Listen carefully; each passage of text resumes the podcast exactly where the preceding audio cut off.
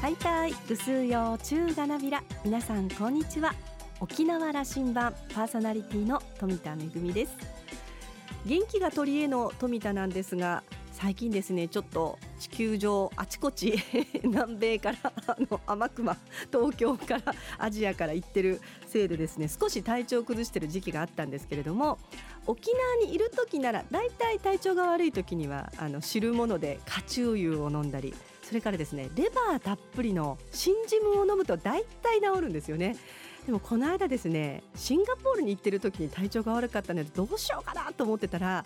あの気にした友人がですね薬膳スープというものを頼んでくれたんですよ。なんかよくわからないいろんな食材が入ってるものだったんですけれどもこれを飲んだ後体がポッカポッカとしてきましてもうすっかり体調が良くなりました。やっぱりどの文化圏でもねあの知るもののパワーっていうのはあるんだなというのを感じて帰ってまいりました。さあ沖縄羅針盤今日も5時までお届けいたします。どうぞお付き合いください。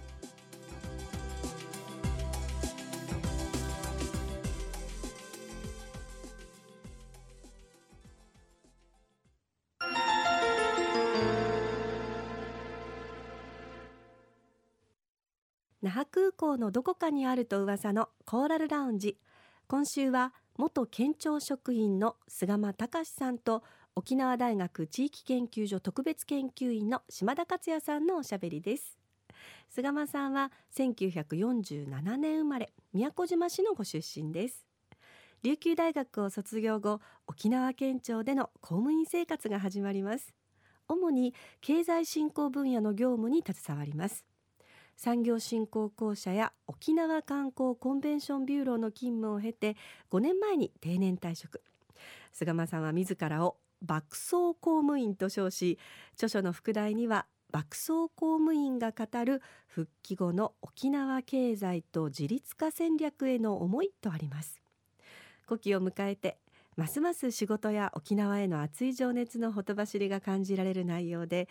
後輩の県庁職員へのメッセージにも読み取れます。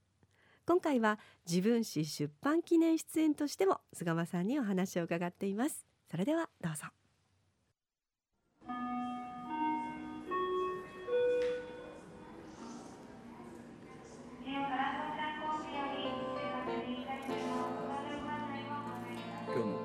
ジには菅間隆さんに来てもらいました。先輩今日はありがとうございます。はいよろしくお願いします。もうねあの本を一生懸命書かれてる時からえこれあの発刊したらぜひコーラウランジにお招きしますよと言って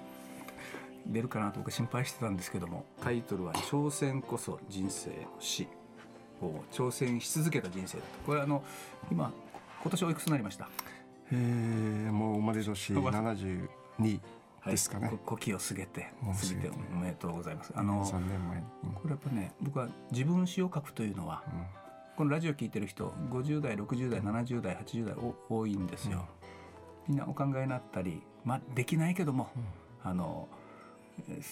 なんかそれ夢のように持ってる人多いと思うんですよ、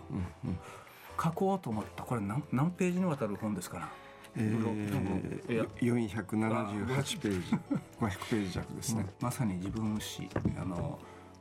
都に生まれて育ってこのご両親があってこの家族があって。でもうあの情熱の、うん、全部を傾けた県庁時代があってという話を書き上げておられたけど書こうと思ったきっかけ。うんこれね一言で言うとね難しいのかな。一言で言えんよ、えっとねまずね、えー、3年前に故郷を迎えた時に、うん、えー、いろいろもう人生も自分もいよいよ決算の時期に入るのかなと思った時にね、うん、何か記憶に残る何かがないのかなと思った時に50の時にねあいつか話をしたと思いますけれど、あのヘドミスキから那覇までね3泊4日で、うん、OB あの OCVB のメンバー4名でねゴミ拾いしたんですよ。私確かね誘われたと思うけどあのすいませんあの、えー、根性ないのでね失礼しました。それがきっかけでね、うん、あ50の時にそういうふうに走破したんで、うんうん、じゃあ歩けるのはなんとか歩けるかもしれんなと思って突如ねよし頑張るから一泊二日で歩いてみようかと。あの冒頭の序文にもまさにそのことが書いてるけども、はい、一人で歩いたと今回、ね、もちろんもちろん。あの50の時もヘデミスキーのから歩いた時も45枚ぐらいにあの天末を書いてあったんですよ。まあ、自分は仕事した時でも大体そういうか書いて残しておくっていうのが一つのあのスタイルだったんでせっかく歩いたんでなんか書いてみようかなと思って一筆走り出したんですね。まあ、本という意味ではなくて記録を書き始めようと思ったといそうですそうです。そしたらね書き始めているとだんだんだんだんねその自分があのこそのうん。いわゆる歩きながらあの浮かんできたのがねそのその時にいろいろなんか考えながら歩いているっていうのがね頭の中で浮かんできたんですよ。うん。よしこれを少しあの漫談風に綴ってみようと思ってですね。書き始めたのがもうその顛末を書き始めうん。書いたっていうのがまあ突き詰めて言うと一言で言うと、うん。まあそのことにつながったのかなという感じが書きします。始めたというのはそのやっぱり子供の時からあのことを書いた？それともそのそれはも歩いての歩いてることだけ。あ。あの顛末を歩いている時。あので歩いたそのはい。で旅路を書いたんですそうそう。旅路を書くんですよ。うん。で最後にね、えー、45枚ぐらいの予定が30ページぐらいいったんですよ。うん。これを書くのは楽しいなと。楽しいですよ。ひょっとするとこの自分の人生をね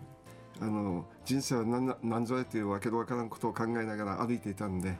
そのことをこの自分の人生70年の人生を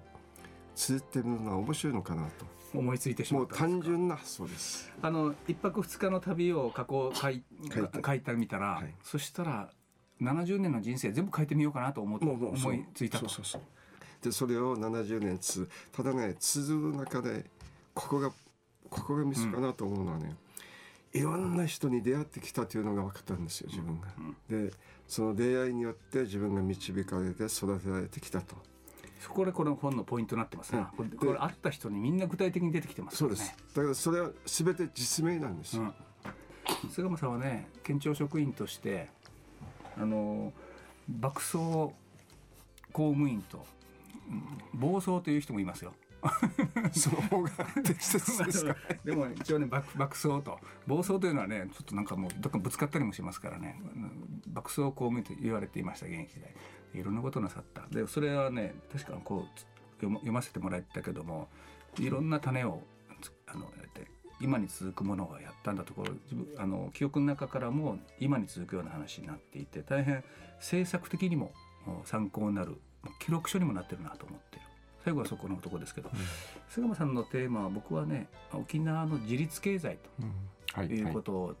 人生のテーマなんだろうなと僕ははいはいはい。読み取りましたけど、うん合ってますかね？まあそうですね、うん。あのやはりねあのもう沖縄も復帰して50年うん。やげて迎えますよね。でね、まあ、人間もそうだと思うんですが、少なくとも二十歳になればん。自立していかんといかんですよね。あのしかもその自立がねあの立つの立ではなくて、その立するっていう、まあ、最近あのいろんな方々もそういう自立を自立というあの概念をその立というところであの話される方々が増えてきてるのかなと思いますけどね。そういう意味ではこのふ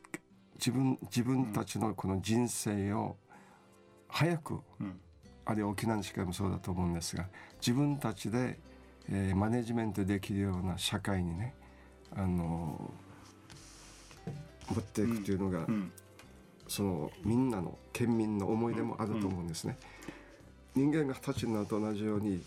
あの沖縄経済社会も早く自分たちで自立するという、そうしないとね、あの裁量が効かないんですよ、物まあ事に。、1972年の復帰があの新しい時代の始まりとすれば毎10年20年30年10年単位に区切って我々は経済を見てきましたね。そうですね、竣工景気もそうでしたからね。じゃあ二十歳の頃うん。というのは1992年頃、これは菅間さん真っ只中でやってた頃でそうですす、そようです。はい。この頃にうん自立経済というのは今の経済のそうね柱になることがあの頃できてますよ、これその観光のこと、はい。それから中継貿易のこと、はい。今どんな振り返りがあります？一番、まあ、自分の人生で幸運だったというのはやっぱり公務員になれたということですかね。で公務員っていうのは、まあ、それぞれみんなあの思いあると思いますけれども、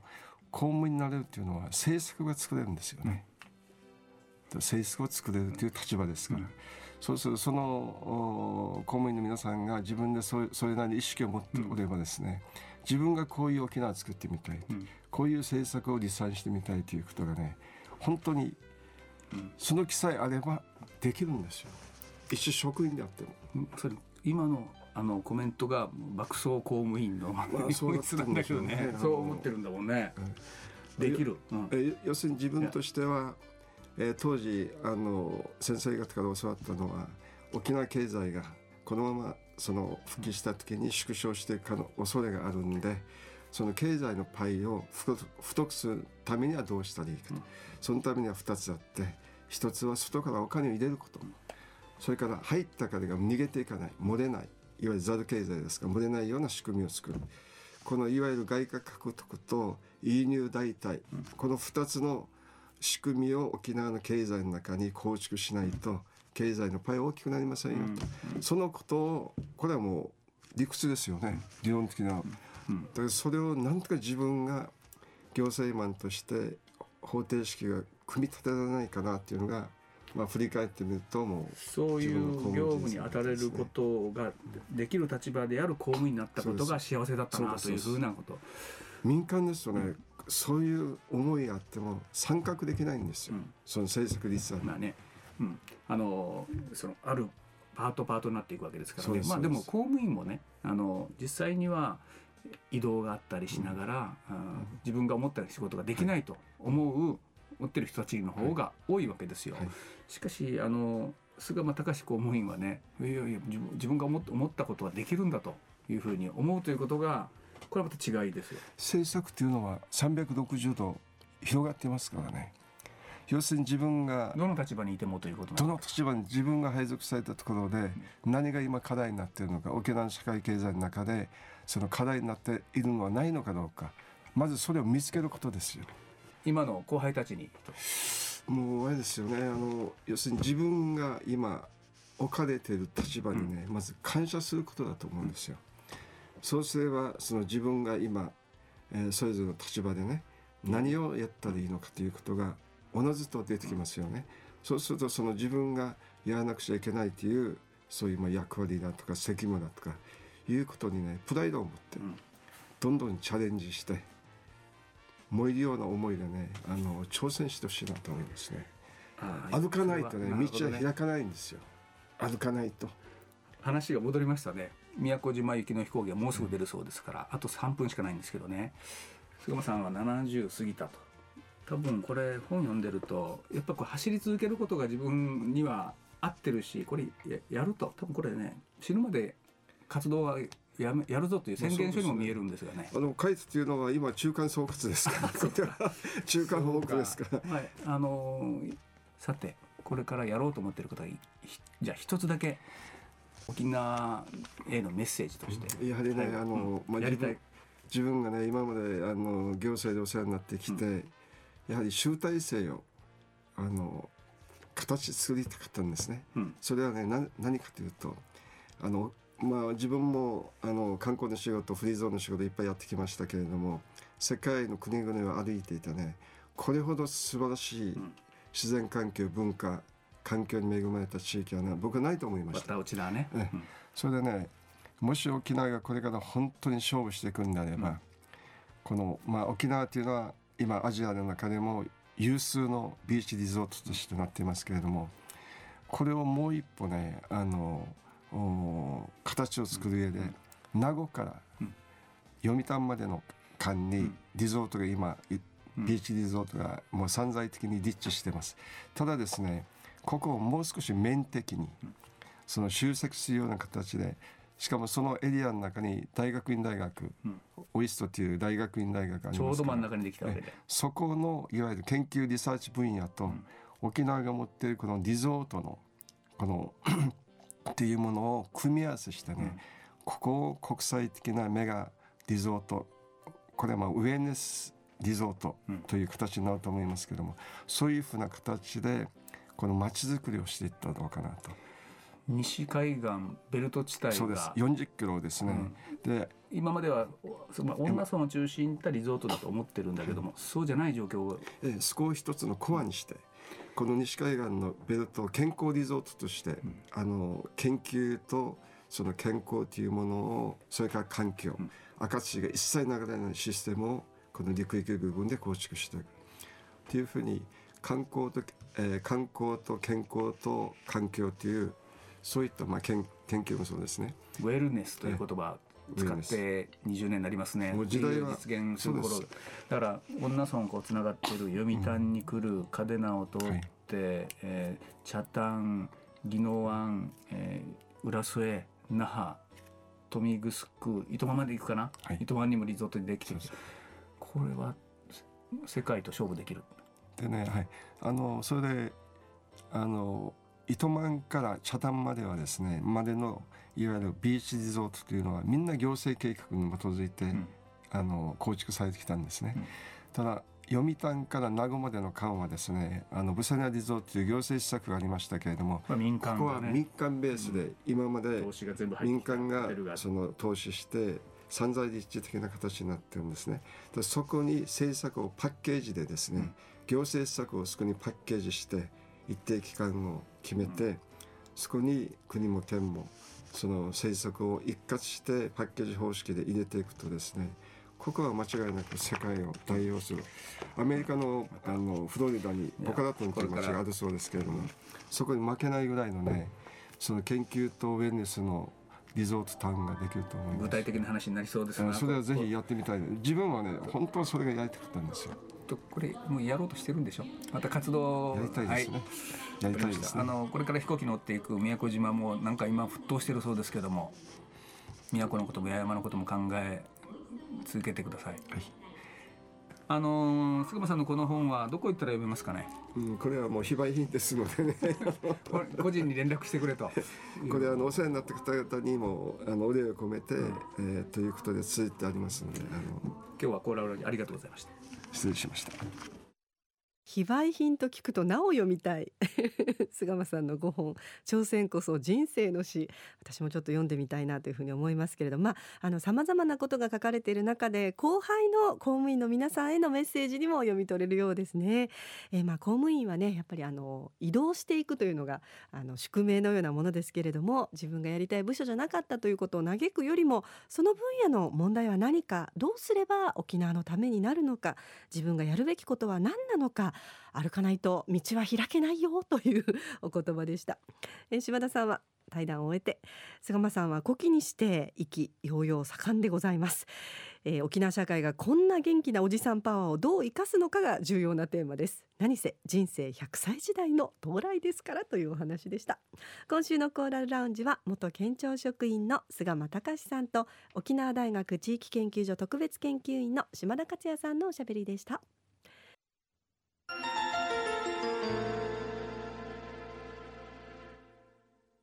めぐみのあしゃぎだよりのコーナーです。今日は舞台公演のご案内ですよ。アトリエメカルベースで今度の土日月と行われます。シアターアパートメントコンプレックスリビドーの皆さんによります青い鳥という舞台です。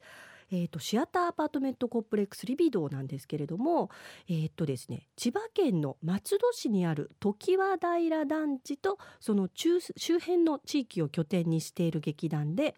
社会における演劇の価値の発見とそのための新たな表現コミュニティの創造を主とした活動を行っている団体です。この青い鳥という作品はですね2年前にも上演されたようなんですけれども戸賀の演劇人コンクールで上演されてから2年なんですが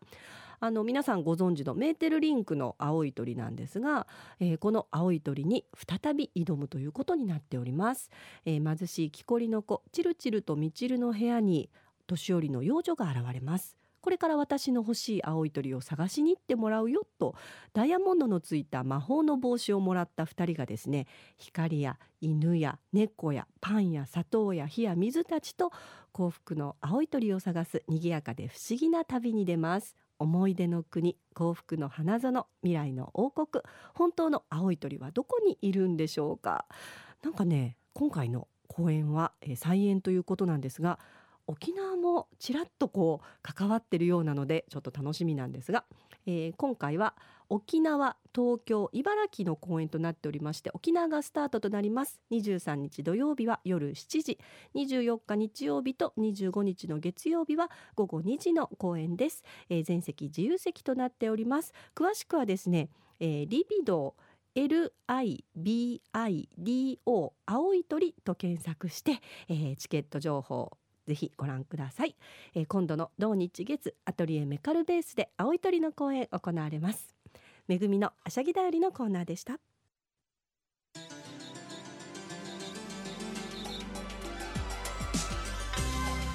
ラジオ沖縄ではラジコでの配信を行っています。スマートフォンやパソコンでリアルタイムでお聞きいただけるほか1週間の振り返り聴取も可能です。また沖縄羅針盤の過去の放送音源はポッドキャストでも配信していますのでこちらはラジオ沖縄のホームページからアクセスしてお楽しみください。沖縄羅針盤のホームページでは番組情報の発信のほか私富田恵とコーラルラウンジ常連客の島田克也さんのフェイスブックへもリンクしておりますのでお時間のある時にぜひこちらもチェックしてみてください。